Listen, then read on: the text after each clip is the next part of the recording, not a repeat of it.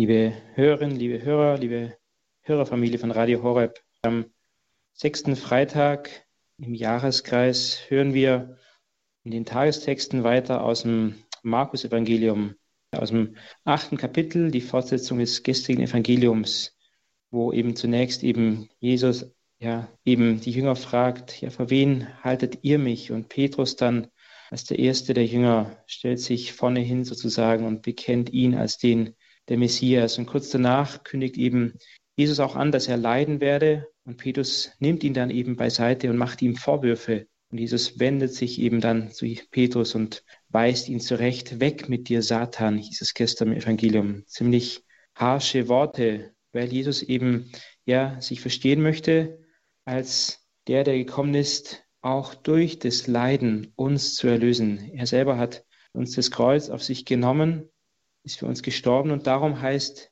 Jesus nachzufolgen, eben auch unser Kreuz aufzunehmen.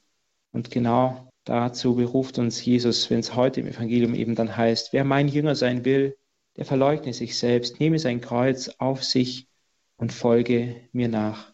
Denn wer sein Leben retten will, wird es verlieren. Wer aber sein Leben um meinetwillen und um des Evangeliums willen verliert, wird es retten.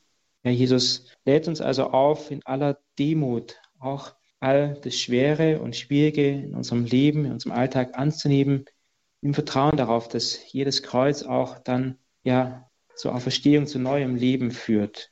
Wir sind gerufen also zur Demut, immer wieder unser Kreuz anzunehmen. Und das ist genau das Gegenteilige dessen, was in der heutigen Lesung geschieht. Wir hören jetzt zurzeit aus dem Buch Genesis und wir sind dort mittlerweile im elften Kapitel angelangt, wo eben die Menschen dann aus Lehmziegel einen hohen Turm bauen. Dann sagten sie, aufbauen wir uns eine Stadt und einen Turm mit einer Spitze bis zum Himmel. Sie wollten also ja Gott ganz nahe sein, aber das eben auf menschliche Art und Weise.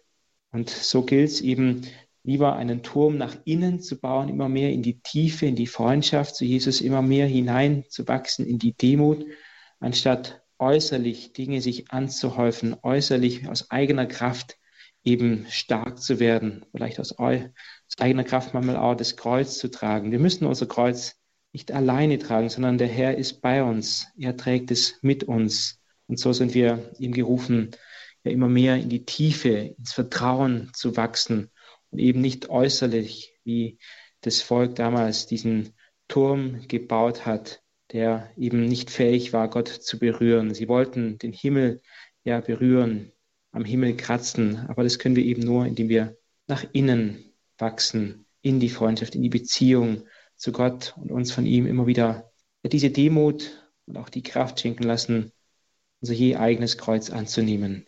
Bitten wir heute an diesem Freitag ganz besonders darum, dass uns das mehr und mehr gelingen möge, im Vertrauen darauf, dass der Herr diese Zusage auch wahr macht. Denn wer sein Leben retten will, wird es verlieren. Wer sein Leben um meinetwillen und um des Evangeliums willen verliert, der wird es retten. Dazu darf ich Ihnen den Segen spenden. Der Herr sei mit euch. Und mit deinem Geiste. Und so Segen, bewahre und schütze euch, alle, die im Herzen tragt, der gütige und treue Gott, der Vater, der Sohn, der Heilige Geist. Amen.